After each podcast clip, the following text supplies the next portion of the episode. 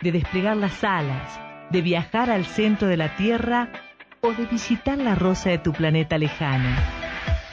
Es hora de prestar oídos a la cultura, ojos al arte, vida a los sueños, disfrutar, divertirse, aprender. Es hora de Capítulo 1 con Inés Brandán, Diego Tejerina y un gran equipo de soñadores. Ya comienza Capítulo 1. Pasaron días que no pude escribir, dormir era una necesidad. Necesito volver a salir, conectarme con el mundo real. Quiero ver en la línea de tus manos el futuro que está por llegar. Si nos trae un regalo perfecto, más del cielo menos de la ciudad. Dejo correr los sueños como perros sueltos Muy buenas tardes, estamos en un nuevo episodio de capítulo 1, por acá por la 899 FM Profesional, con toda la cultura, el arte, el espectáculo de Salta, el país y el mundo. En esta tarde calentita, soleadita, por suerte, mejorando un poco el tema del frío, vamos a hablar de literatura y nos vamos a eh, volar, ¿no? Por, por, por, el estudio. ¿Cómo le va, Diego Tejerina? Eh, muy bien, Inés Brandán, contento porque comí ñoquis. Ah, muy bien, sí, cierto. porque hoy es 29. Sí, es He comido verdad. ñoquis, puse el billetito debajo de, Del este, platito. platito. Muy bien. Esperaremos ahora este, Muy la bien, recompensa. muy bien, sí, muy bien, muy bien. El que me pregunta si será ñoqui, no, ñoqui no es. No. Pero sí come ñoqui seguro, Seguro. Robertito Lera. ¿Cómo le va? Yo no busco lo que vos tenés. Yo no quiero hacerte ningún test. Sigo siendo un gato en la ciudad. Dame una oportunidad. Tengo un ruso y a un yankee dentro de mi habitación.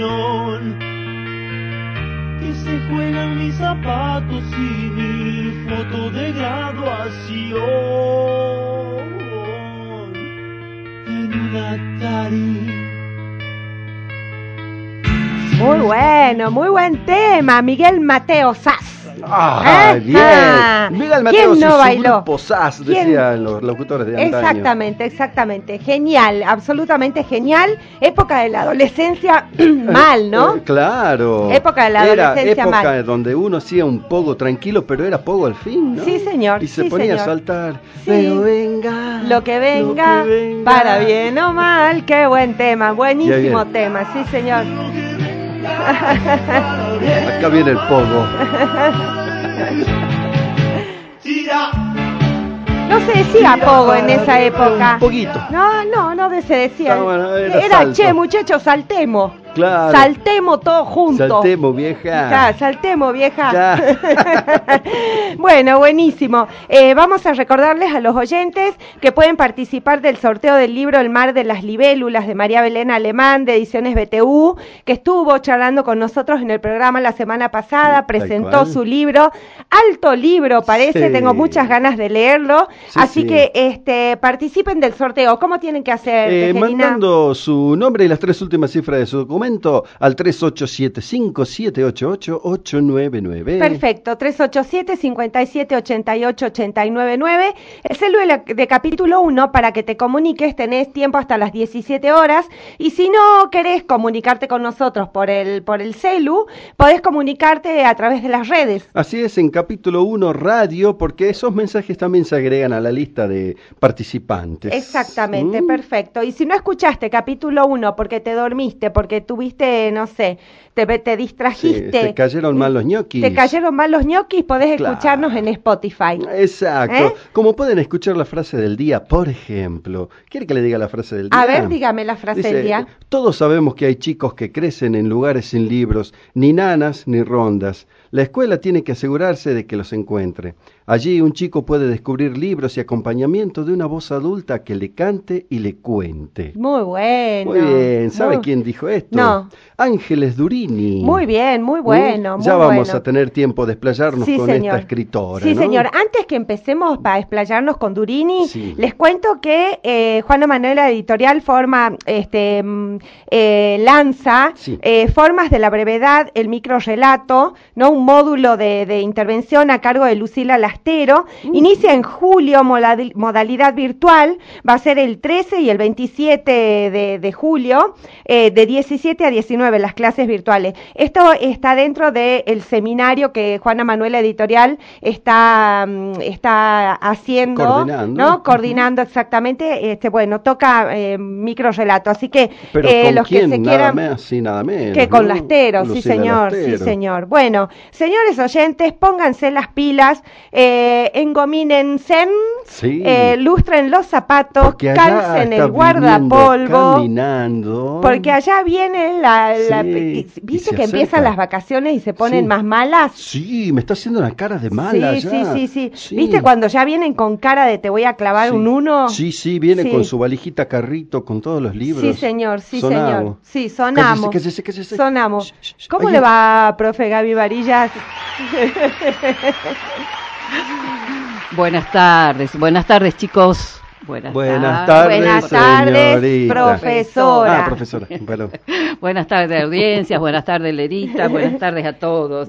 Sí, sí, van a ser dos semanas de abstinencia, de maldad. Sí, sí, Entonces eh, uno, uno- tiene que hacer una ya- concentración. Exacto, uno ya este- tiene en que venir días. malo con Sí, el sí, puntero sí, sí. así. Maldad o- o- concentrada. ahí, O, le apunta con la tiza, ¿vio? O le revolea. Yo tenía un profesor que me Sí. revoleaba Sí, el sí, sí, borrador. sí. Pero no, usted habló del puntero, no se delate la edad. El puntero, se- eh, uno ponía los deditos en, en puñito, Sí, ¿vio? no sé Y- ahora los docentes que Con hacen el láser. Nada. con el láser. Con el láser. apuntan con el láser como si ¿En fuera? Star Wars, ¿viste? Eso estaba prohibido. te derivan. Te- derriban la te, te, derriban la, la- claro este yo me- no no me imagino está fuera de mi imaginación pensar que un profe me puede apuntar con un láser Claro. ¿no? si era lo que yo Con me imaginaba mira. cuando estaba sentada ahí Bueno. la minita con el puntero Yo, yo recuerdo en mi secundaria tenía un profesor que nos tiraba tizas. Ajá. Uno no estaba eh, prestando atención, una tiza en la cabeza. Sí, eh, sí, ah, sí. caramba, me sacudió sí. el cerebro. Sí, no, a mí me han revoleado de todo en la ¿Ah, vida sí? en el colegio, sí. No había padre que, o sea, mis padres no se iban a quejar porque me revolearan cosas, le aviso. Claro. He sido, he altamente vapuleada, ¿no? Con borradores, tizas, este, de todo. Era bullying. Eh, punteros y demás, pero Era mis padres nunca... Mis padres me decían, hágasele caso al juez y no le dé de qué quejarse. Así que, viste, venía una profe como varilla y Y sonaste. sonaste. ¿Para Sí. qué vas a hablar encima? Sí, exactamente. Algo habrás hecho, pum. Exactamente. Bueno, bueno, pero hoy la profe nos viene a enseñar algo, Sí, ¿no? ho- hoy voy a hablar de una colega, Ajá. que no Ah, es, para nada mala. Ah, No, sí, no, no. es colega. Ángeles, se llama Ángeles. Y así tiene que de cara de ya- buenita. Sí, tiene sí, cara, pero esas son las peores, ¿Ah, varilla. sí? yo, yo No. le digo, son las Tiene peores. razón. Son las más exigentes. Sí, sí, así que pórtese bien, Brenda, Son las más malas. ¿Vio, vio que son las, las típicas profes bonitas que los alumnos se enamoran de ellas hasta que le clavan una sucesión de Sí. unos y dejan de enamorarse, ya no se enamoran Eh, más. no, no, no, ¿Eh? ya no. Bueno, yo- Se acabó Se- el se amor. acabó a, el mí, a mí me da la onda Durini, me da la onda de esa de esa profe, viste que todos se enamoran, pero bueno, hasta no, cierto no, punto. ya vamos a ver cómo escribe, va a ser imposible. Ángeles Durini nació en Uruguay, Ajá. pero ella dice que siempre vivió en Buenos Aires. y hay dos sucesos eh, que siempre los cuenta de su niñez que la llevaron a ser escritora. El primero, la manera en que su abuela le contaba los cuentos. Ah, muchos dicen Ah, eso, ¿no? ah. Sí, y Muy el bien. segundo, el manzano de su jardín, tal vez por ser el árbol cuyos frutos más aparece en los cuentos de hadas. Ay, qué hermoso. Qué bonito Muy recuerdo, bonito, sí, sí. señor. Bueno, efectivamente, Ángeles Durini estudió profesorado de lengua y literatura. ¿Por qué? Porque le ofrecía la especialidad en literatura infanto-juvenil. Ah, mira, o sea Ah, que ya ya, la- tenía ya remarcado su camino. clara, sí, claro, la tenía sí. clara desde chiquita. Y después, bueno, siguió dictando talleres literarios, tomando clases de teatro, y ahora es ella la que tiene nietos con los que come manzana y les lee muchos cuentos bajo el manzano. Uy, ¿sabe lo que debe ser que lo- los nietos, el placer que les cuente a Ángeles Durini un cuento? Sí, ah, nietos sí, sí. privilegiados esos. Privilegiados. Claro, con manzanita. Claro. Bueno, muchos de sus cuentos están en el proyecto Mi Biblioteca Personal, que estaba en los libritos Leer para Crecer, que se Ajá, repartían en sí. una época en las escuelas, y tiene más de 25 libros escritos, ¿no? Eh, su primera novela con la que se consagra, diría yo, es ¿Quién le tiene miedo a Demetrio Latov? de la cual ya vamos a hablar enseguidita. Después está De la Tierra a Cangur, Príncipe Melifluo en Sueño de Manzana, también vamos a hablar de ese, Doña Rosita y Don Cocoliche, y bueno, y dentro de las antologías de cuento, Amor sin fin, Amapolas y Tomates, Frasco Gitano, Mientras el Lobo, Sopa de Gallina, De Pueblo, de pueblo, en, Pue- de pueblo en Pueblo, Nunca me gustó viajar, El misterio de la Casa de la Colina, y con Mario Méndez y Franco Baccarini y Graciela Repun, o sea, a ocho manos, escribieron La Katana Perdida. También tiene una versión del Quijote de la Mancha que ella adaptó para el teatro y se llama Los Cinco Caramelos. Qué hermoso, qué Prolífera, lindo, ¿no? muy Prolífera, prolífera, sí, sí, señor. Sí, bueno, yo traje acá un reportaje que le hicieron, es muy extensa cada vez que responde, así que nos vamos a quedar con una preguntita nomás. ¿Cómo se te ocurren las historias que escribís? A veces hay palabras que se repiten en mi cabeza. Peldaños, peldaños, peldaños. Mil veces por día. Melifluo, melifluo, melifluo. Dos mil veces por día. Después se me empiezan a colar imágenes detrás de esas palabras. Imágenes de cine, de series de televisión, de cuentos maravillosos que me contaba mi abuela cuando era chica. Las imágenes avanzan y se mezclan con las palabras que se repiten. Ese me enjunge, me sacude como si mi corazón fuera un árbol. Desde adentro se desprenden pedazos y comienzan a rodar frutos. Los frutos nacidos de esos pedazos vienen pintados con guardas de recuerdos, de poemas para no dormir, de juegos lejanísimos. Un buen día se levantan solos y van para donde quieren. Otras veces son lugares que me atrapan, me dicen cosas, lugares vivos que quieren entrar en mí, ser yo, o mejor dicho, que yo sea ellos, que sea puro cerro que cae con líneas de tierra de mil colores, proa de barco hundido cerca de aquella playa, museo de muñecos rotos, pianos deseosos de que alguien los toque. Ellos, los lugares, se me meten y se adueñan de todo. Me habitan con sus personajes, se resuelven con los intestinos, golpean en el corazón, juegan desde adentro con mis manos. ¡Ay, qué hermosa respuesta! Si así responde, ¿cómo Si así responde, no? yo no quiero saber cómo escribirá, tal cual. Muy capa, Durini, ¿eh? Así es. Bueno, ahora que hablo de Melifluo, Sí. tiene un libro que se llama Príncipe Melifluo en Sueño de Manzana. Sí. Es de Del Vives. Mira qué bonitas las ilustraciones. Hermoso, Inés. sí, Eh, sí. Lo, lo ilustró Mail, ¿sí? Y el príncipe Melifluo se despierta de su siesta debajo del manzano del jardín del palacio.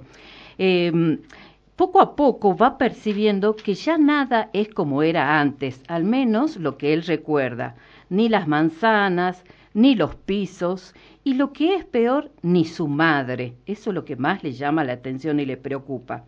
Además, justo en ese momento están por derribar el manzano, que él tanto adora, pero él logra ver que algo sale del tronco. ¿Qué hacer ahora? ¿Se iba a quedar toda la vida allí comiendo manzanas? Qué rica que era, bien fresca. En eso escuchó un suspiro ronco. Su madre. Hasta se la había olvidado un poco. Dio vuelta la cabeza y seguía allí, toda arañuda y llena de patas, tirada y con los ojos cerrados, aunque ya empezaba a moverse. Quería ayudarla, pero le daba impresión o miedo.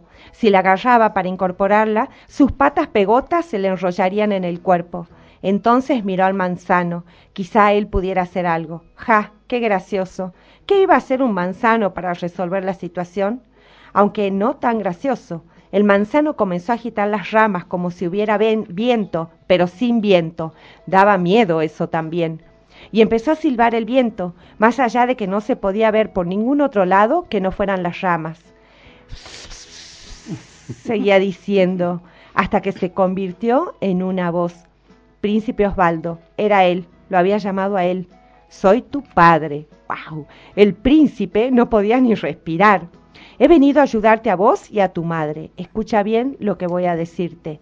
Claro que sí, lo estaba escuchando, con los oídos, con la mente y con el corazón, aunque el corazón le latía tan fuerte que al príncipe le dio miedo de que interrumpiera las palabras del padre. Tu madre ha caído bajo el influjo de un maleficio, y no solo ella, sino toda la comarca. Esto es obra del mago Inficius, y para que entiendas bien, te voy a contar una historia, mi historia, que de alguna manera también es la tuya, ya que soy tu padre. Escuchá. Las ramas se movieron aún un poco más, y el príncipe por fin pudo sentir una brisa que le llegaba hasta las mejillas. ¡Wow! Me dejó con un montón de ganas de saber más. ¿no? Claro, porque él ahí iba a contar cómo ha sido la maldición, ¿no? Muy, muy lindo, muy lindo el libro, mucha magia, mucha hada, mucho eh, príncipe y todo eso. Ah, y aparte me encanta la imagen del padre del manzano, ¿no? Me- me- se me vino, se me representó el árbol, me encantó, la verdad me parece una imagen hermosa. Claro. Además, Bueno, otro libro precioso de Ángeles y que es uno de los últimos, te puedo decir el penúltimo porque en lo que yo reseñaba ya salió otro, se llama Adiós Chester Binder. Es de la editorial Lo que leo y tiene ilustraciones de Anabel Fernández Rey. Lo primero que llama la atención de este libro es cuando uno abre sus primeras páginas, está dedicada a su primo Pancho y su auto rojo, así pone en la primera, ¿no? Y cuando estás en la página 7 con el- la primera ilustración, ven, está escrita en verso, entonces uno se imagina que es un epígrafe largo con alguna poesía, pero después va avanzando en las hojas y toda la novela está escrita en verso. Así que se la podría este, mm, catalogar de una narrativa mm, eh, versificada o un poema narrativo, ¿no? Una de las dos, pero con una preciosura y digo yo, tiene una razón de ser, ¿no? Durini no por nada eligió esta manera. Es tan nostálgico, es tan nostálgico porque es la historia de una nena que entra a, a la escuela y ella en la escuela va reconociendo todos los lugares de su casa, de la que fue su casa. Ajá. Entonces se da esa magia del recuerdo, ¿no? Está eh, escrita en una forma muy delicada, muy original y se la recomienda para chicos de 12 años. La protagonista se llama Ángeles. Ajá. Así que habría que ver qué tanto hay de ella. Y es una novela, pero escrita en verso, como les decía yo al principio. Por eso la autora logra crear un clima melancólico, misterioso, con, mucha, con muchos enigmas para el lector, y tendrá que ser él el que resuelva como hace uno con la poesía, ¿no? Que no Claro. está todo dicho y que tiene que, que- que ser el, el lector el que le termina de dar el sentido, ¿no? Voy a agarrar la página 47. Había visto la terraza desde el patio, la habían puesto adentro de una jaula. Antes, vista desde abajo, la terraza era el cielo del jardín. Ya no colgaba un cielo con sus barandas. No había jardín, no había terraza. Cuando venía el recreo, yo comía mi sándwich de galletita y dulce de batata que me preparaba mi madre. No hablaba con nadie, ni tampoco nadie me pedía de probar mi sándwich. A los de mi clase pretendían enjaularlos en una parte del patio, contra la casa vecina, la casa de mis otros primos, donde habían armado el comedor. Yo me ponía en el límite imaginario a pisar mi jardín que ya no estaba, y de vez en cuando me cruzaba con algún hermano que corría como un desaforado detrás de otro chico. Mis hermanos se habían convertido en unos de esos que no le tenía miedo a nada, ni siquiera a caerse, sobre las piedras que llamaban patio. Y pasaban delante del manzano sin verlo. Yo casi no me movía hasta que tocaba el timbre violento. Oh. Wow. Entonces la mezcla de la familia, de la casa con la escuela, con esta no adaptación de ángeles a los compañeros, ¿no? Con este, este timbre que le hace este, retumbar los oídos, todo muy bonita, muy bonita propuesta. Adiós Chester Binde de Editorial Lo que leo. Hermoso, hermosísimo, la verdad. Es, es muy interesante, ¿eh? Muy distinta a su escritura, sí, ¿no? A otros. sí, se nota. Bueno, ¿nos alcanza para uno más? Sí. Bien. ¿Quién le tiene miedo a Demetrio Latov? Sí, Yo que yo no. les decía. que yo les decía. Bueno, le fue tan bien con esa novela que después escribió quién eh, le ten, quién se esconde de Demetrio Latov y quién visita a Demetrio Latov, ¿no? Ah. Todo en pregunta. Demetrio tiene 12 años y una manía, conversar con sus parientes muertos. Ya Y le tengo miedo yo. Y otra particularidad particularidad que tiene es que su mascota es un lobo. y él nunca fue a la escuela, la maestra va a enseñarle, ¿sí? Así que la novela comienza justamente cuando él cumple años y le han regalado un diario, así que ahí irá anotando todo. Un día podrá por fin ir a la ciudad y empezará a entender todo el misterio de su vida. Me aburro con la señorita Dorita. Quiero ir al colegio. La señorita Dorita es parte del programa San Recol, ¿no? Demetrio, no preguntes tanto. Si no preguntas tanto, te prometo conseguirte un permiso de tus padres para ir a la ciudad. Hecho, no pregunto más por una semana. Tengo tantas ganas de ir a la ciudad que soy capaz de prometer cualquier cosa. Entramos a la casa, mis padres ya estaban en su cuarto. Después de darle un beso a la abuela, corrí a mi cuarto y salí al balcón. Desde allí, mi ciudad repleta de lucecitas en el centro la plaza. Por fin iba a conocerla, porque la última vez que fui era tan chico que casi sería como ir por primera vez. Me acuerdo de muy poco. Fue un día en que me llevaron al médico. Creo que tenía tres o a lo mejor cuatro años. El consultorio quedaba eh, en una casa vieja y cuando el médico terminó de revisarme me regaló un chupetín de frutilla. También me acuerdo de estar dando vueltas en la calecita con la mano estirada para agarrar la sortija. Mortecina, Mortecino. Algún día me voy a escapar por el sendero mortecino. No sé muy bien lo que significa, pero ahora no tengo ganas de ir a la biblioteca y buscar en el diccionario. Tengo mejores cosas que hacer. Una sombra blanca me espera debajo del balcón. Era Roach, mi lobo. Bajé por la enredadera y Roach se me acercó. Pegué un grito y lo monté. Los dos salimos a salvajear. Al mirar a la casa vi que se abría la ventana del cuarto de mis padres. Era mi madre, blanca como la luna, que asomó la cabeza y me dijo algo así como No vuelvas tarde. Yo por las dudas le grité No, mamá. Y seguí salvajeando con Rauch y nos metimos en el bosque. No por el lado del cementerio, tengo prohibido ir solo por ahí. No sé de, no sé qué tienen, de qué tienen miedo. Allí hay solo parientes. Trotamos por el bosque mientras se nos fueron acercando los otros lobos. Nos preparamos para una gran ronda. Mientras lo hacíamos, pensé que iba a tener que empezar a romper algunas prohibiciones, como por ejemplo la de no ir solo al cementerio. Tengo un par de preguntas que hacer. Me parece que el que tiene más ganas de contestar es el tatarabuelo. Pero por ahora voy a seguir siendo el mismo obediente de siempre. Todo sea por lograr poner mis pies en la plaza de la ciudad. Claro, vamos a dar un datito más para los oyentes, así se engancha. Eh, los abuelos tienen fama de ser vampiros. ¡Wow! ¡Ay! Acá vamos entendiendo. ¡Qué genial! ¡Qué genial! ¡Qué, alto nivel de imaginación, eh, Durini!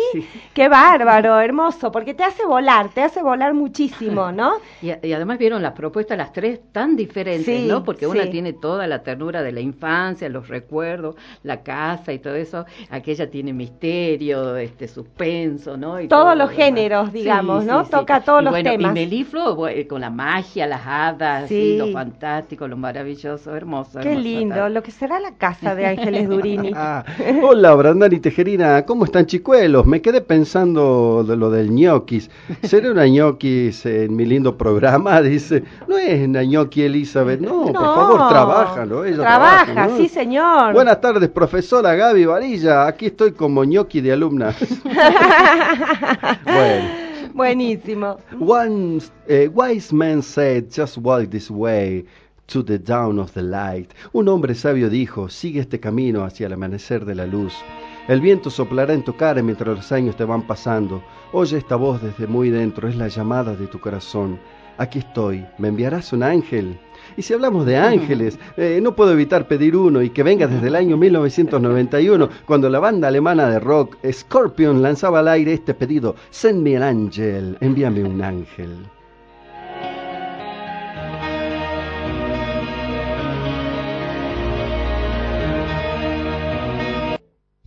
Estás escuchando capítulo 1. Capítulo 1.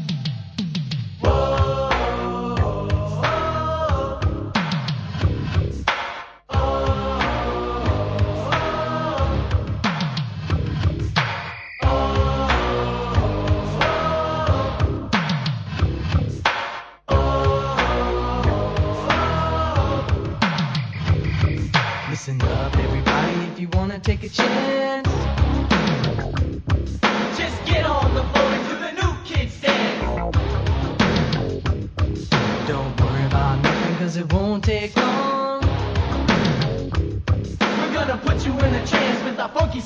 Bueno, estamos en el segundo bloque de capítulo 1 hasta las 17 horas.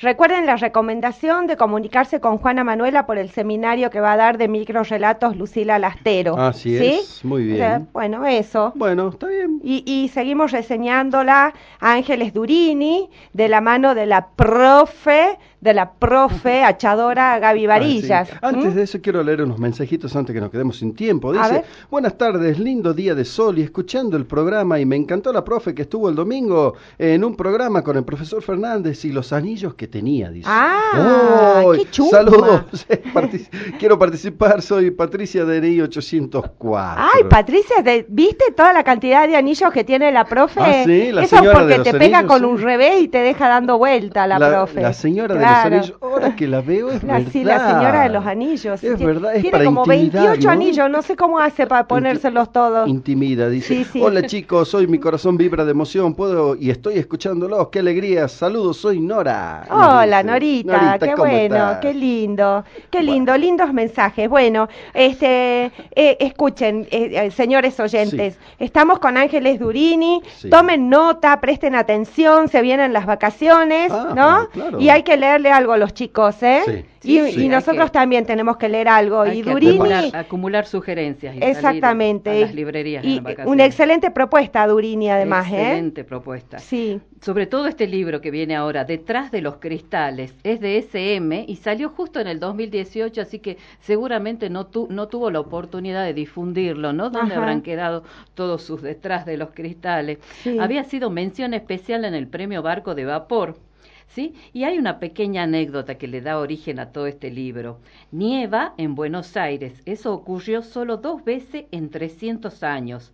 Elvira, que ya ahora es una anciana, recuerda ese famoso día. Fue en 1918, un 22 de junio, y ahora, en el 2007, ella tiene 89 años.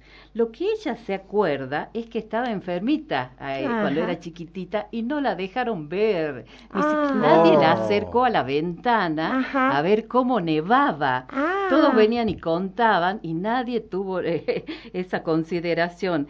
Ella tenía cinco años, pero lo recuerda muy nítidamente porque estaba enferma, ¿sí? Y nadie, nadie tuvo la gentileza de acercarle a la ventana. Así que lo que va a salir relatado en este eh, libro son los recuerdos de su muñeca Mimi y sus tías Aide e Isabel, que es la que vienen con la novedad, ¿no?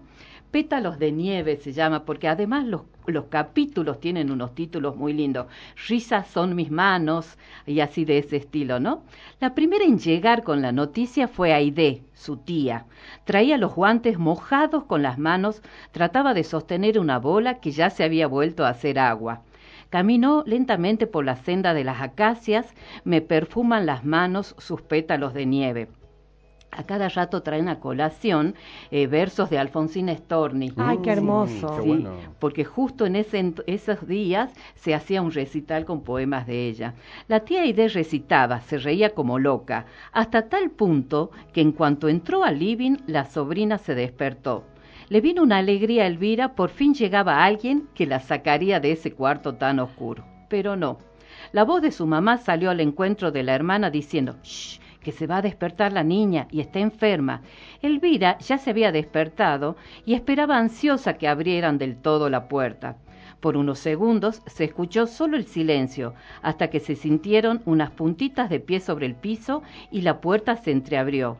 Y una voz susurro que repetía shh, shh, duerme. Intentaron cerrar otra vez la puerta. Mamá, gritó con todos los pulmones. La voz le salió ronca. Hacía rato que no hablaba con nadie.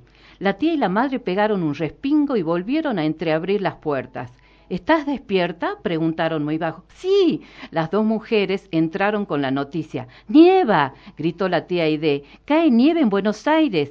En mis pies cobran alas y danzan las tres gracias. Y esos son Mm. los versos.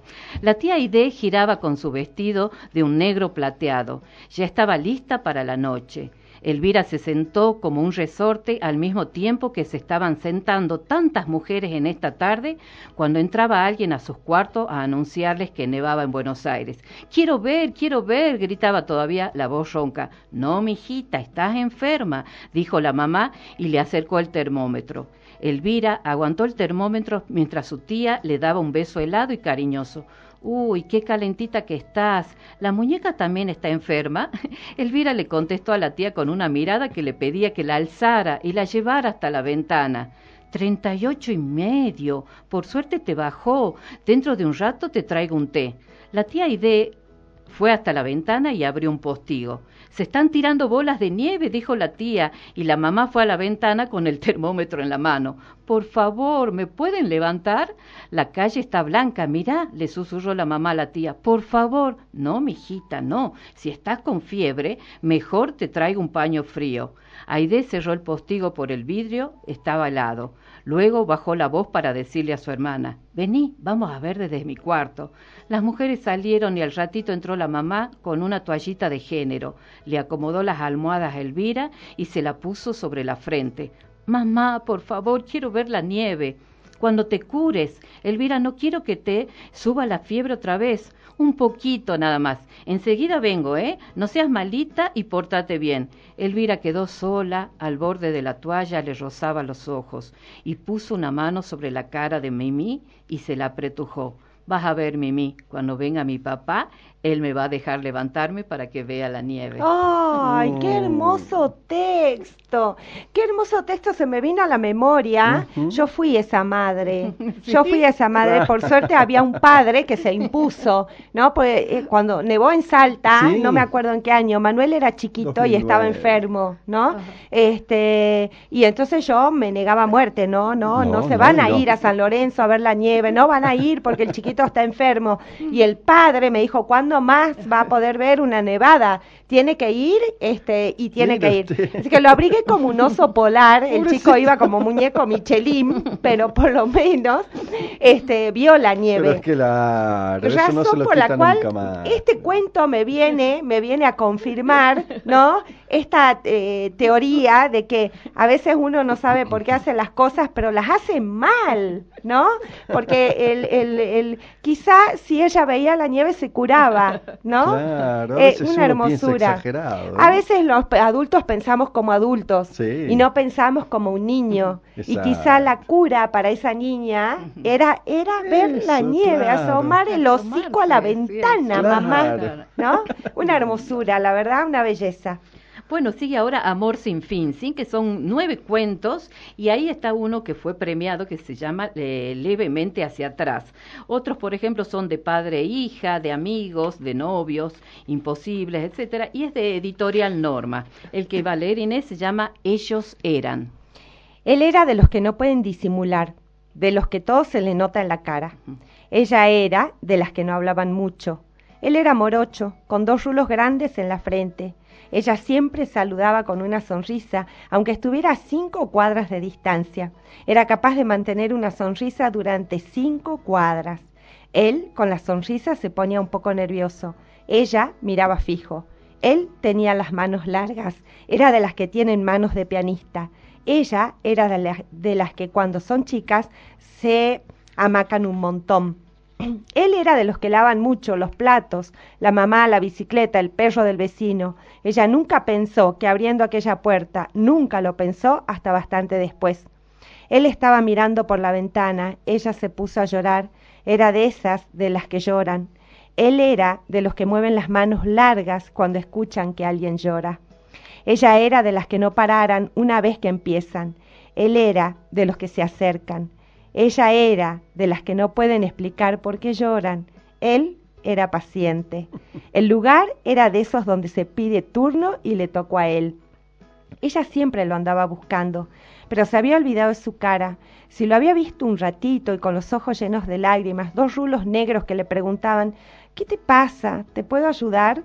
Ella esperaba reconocerlo a la salida del cine, cuando entraba en un bar, en cualquier esquina. Ese, no, ese Hola, perdón. Ese otro también parece, pero no es. Ella comenzó a preguntarse por qué se acordaba tanto de él. Qué extraño. ¿Para qué lo busco si ni siquiera sé de qué color son sus ojos ni cuántas pecas tiene? ¿Cuál es la necesidad de andar mirando para todas partes? Igual, ella giraba la cabeza varias veces al entrar o al salir de un lugar público. Al sitio donde se pide turno ya había ido, pero nada. Le dio vergüenza preguntarle a la secretaria por alguien con dos rulos negros y manos largas. Ella se puso a llorar en tres bancos de plaza, pero justo cuando no había nadie de los que se acercan. Ella pensó que él se había ido a otro país. Qué ridículo vivir en la misma ciudad, hacer casi lo mismo y no cruzarse nunca. Hasta llegó a decirse que él era de los que se mueren. Ay no, qué horrible. Ella era de las que no olvidan. Fue mucho después, mucho, mucho después, ya cuando ella buscaba sin saber lo que buscaba. Él abre la puerta y ella escribe en una servilleta. Él se sienta en la mesa de enfrente y la mira. Ella es de las que se siente, las que sienten cuando las miran y se da vuelta. Él sonríe un poco. Ella, a pesar de la experiencia en sonrisas, no sonríe. Él inclina la cabeza como, como moviendo los rulos desaparecidos. Ella fija los ojos en la ventana. Él es de los que insisten cuando miran. Ella con los ojos le dice, no molestes, ¿qué querés? Y empieza a escribir en el vidrio. Escribe, escribe, los rulos negros. Se da vuelta y él ya no está. Lo busca por todas las mesas. Se levanta para ir al baño a ver si se lo cruza. Cuando vuelve a la silla le dan ganas de llorar de nuevo. Él de los, es, el de, es de los que se aparecen por detrás y preguntan, ¿por qué llorabas aquella vez? ¡Ay, morí de amor con este cuento! morí de amor. leerse completo, amor No, es una belleza el cuento, pura poesía. Me encantan estas características que da, ¿no? Las manos largas y los rulos de él, ella que sonríe siempre, que lo busca. Además, te digo, me genera la atención porque Benza lo encuentra, no lo encuentra y hasta último momento, hasta el último renglón, pues si no me digas que se fue, me muero, ¿no? No. Una hermosura, qué divino. respira amor este cuento, ¿no? hermoso, Una belleza, sí, señor. Bueno, terminamos con Diego que tiene bajo el ala del sombrero, que es de editorial Cántaro Infantil, y es la historia del señor Moon, muy, muy pintoresco, ¿no? Como verán en la tapa, el señor Moon no quiere llamar la atención, ah. pero en cuanto sale de su departamento no hay quien no lo mire de reojo. Como no habla con nadie, más que palabras de cortesía, por favor, muchas gracias, todo eso. Y un día entra a una tienda y se compra un sombrero honguito, ¿no? Que es el, el señor Bombín. El señor Moon había sido el último en retirarse del castillo aquella tarde, junto con el guía que, por fin, después de haber recorrido los 344 senderos del laberinto, había podido dar con el señor Bombín. El señor Moon caminaba por la calle y apretaba al señor Bombín con las dos manos, bien fuerte. Sería la última vez, la última vez que el señor Bombín lograra escaparse de esa manera. De eso estaba seguro el señor Moon. Y de otra cosa estaba seguro compraría unos clips para sujetarlos a su cabeza. Lo tomaría con un par de clips por el borde del ala, uno por delante, otro por detrás, y también engancharía un buen mechón de su pelo para que Bombín quedara bien sujeto. De esa forma no podría aprovechar nunca más ninguna ráfaga de viento para salir volando. Si quería volar, lo tendría que llevar a él. Todavía un negocio abierto. Bien, el señor Moon puso un pie en la puerta y se asomó. Todas mujeres. El señor Moon era tímido. El señor Bombín era, en cambio, e, en cambio, no conocía lo que era la vergüenza. Ya estaba saludando a cada una de aquellas damas con una leve inclinación de su ala. Y cuando una dama percibía aquel delicado saludo, le sonreía con disimulo a tan simpático sombrero. El señor Moon seguía parado en la puerta sin animarse a entrar. Allí vendían cintas, plumas, también botones, hebillas para el pelo y flores de papel ni una corbata o moño para el cuello de camisa, ni siquiera un paraguas negro, y menos que menos una pipa. el señor Moon pensó en entrar y decir que necesitaba comprar unos clips para su abuela. Eso diría que era para la abuela, pero no, a su edad a pocos le quedaban viva una abuela. El señor Bombín inclinaba el ara para cada dama que salía o entraba por la puerta donde estaba parado su dueño, que se sentía en la obligación de acompañar el gesto de su amigo con una sonrisa. hasta que entre todo ese tumulto de mujeres que revolvían eh, géneros y carteras, se abrió paso una dama con un vestido blanco y que llevaba un paquetito en la mano. Era la dama de la pluma violeta. El señor Moon se sorprendió de encontrársela por segunda vez en ese día. Al parecer, el señor Bombim también se sorprendió porque su inclinación de ala fue más profunda que para el resto de las damas. La señora de la pluma violeta le sonrió al pasar por la puerta y el señor Bombín inclinó todavía más su ala, exagerando a tal punto el saludo que perdió el equilibrio que venía haciendo en la cabeza del señor Moon y se cayó al piso. El señor Moon se moría de vergüenza de tener un sombrero tan torpe y se agachó rápidamente a recogerlo. La señora de la pluma violeta largó una risa y luego abrió el paquetito. Metió la mano y sacó dos clips que le ofreció al señor Moon en cuanto éste levantó la cabeza. El señor Moon tomó los clips y los dos volvieron a sonreír. Mejor dicho, la señora de la pluma violeta salió a la vereda con una risa sonora. Y el señor Moon se quedó un rato más en la puerta mientras se colocaba el sombrero y lo sostenía con la mano en la cabeza. Apretó los clips con otra mano y luego lo metió en el bolsillo, no fuera, eh, no fuera a ser que los clips también se les diera por irse a volar, como cierto sombrero que él conocía o como cierta pluma que, aunque no escapara de otro cierto sombrero, dejaba fluir un aroma a flor muy envolvente. ¡Qué hermoso! Sí, cobran vida los, Es impresionante el mundo de Ángeles Durini, ¿no? Sí, esto, de personificar me encanta. No, una belleza, pero aparte no hay un texto igual a otro.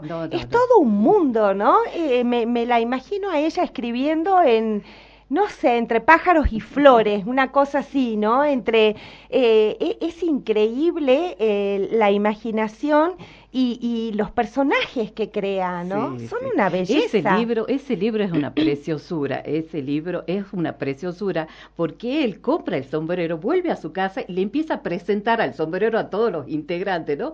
El gato de porcelana, el sillón, todo eso. Y después el sombrero se, se, se dirige al, globo terráqueo, entonces le indica que hay que salir de viaje y ahí cambia toda la vida del señor. Qué imaginación, qué imaginación. La verdad, Ángeles Durini nos ha llevado por todos los temas, por todos las, los, este, mundos, posibles, con una imaginación prodigiosa, ¿no? Una imaginación prodigiosa. La verdad, súper recomendada Ángeles Durini para los chicos en estas vacaciones, ¿no, profe? Por algo, por algo tenía esa vocación de tan chiquita, ¿no? De, dedicarse a, la literatura. Qué bien hacen las lecturas en la niñez, digo yo siempre. Exactamente. O una abuela que te cuente cuentos. cuente cuentos, claro que Bueno, hemos llegado al final del programa, lamentablemente. Con un mensajito cortito dice, hola, mientras más leen, más atrapan. ¿Cuánta falta hace la lectura? Es compañía como la radio. Saludos en especial a Gaby. Soy Silvina Miranda desde la Biblioteca de la UNSA de Manera. ¡Ay, qué lindo! Gracias. ¡Qué lindo! Ay,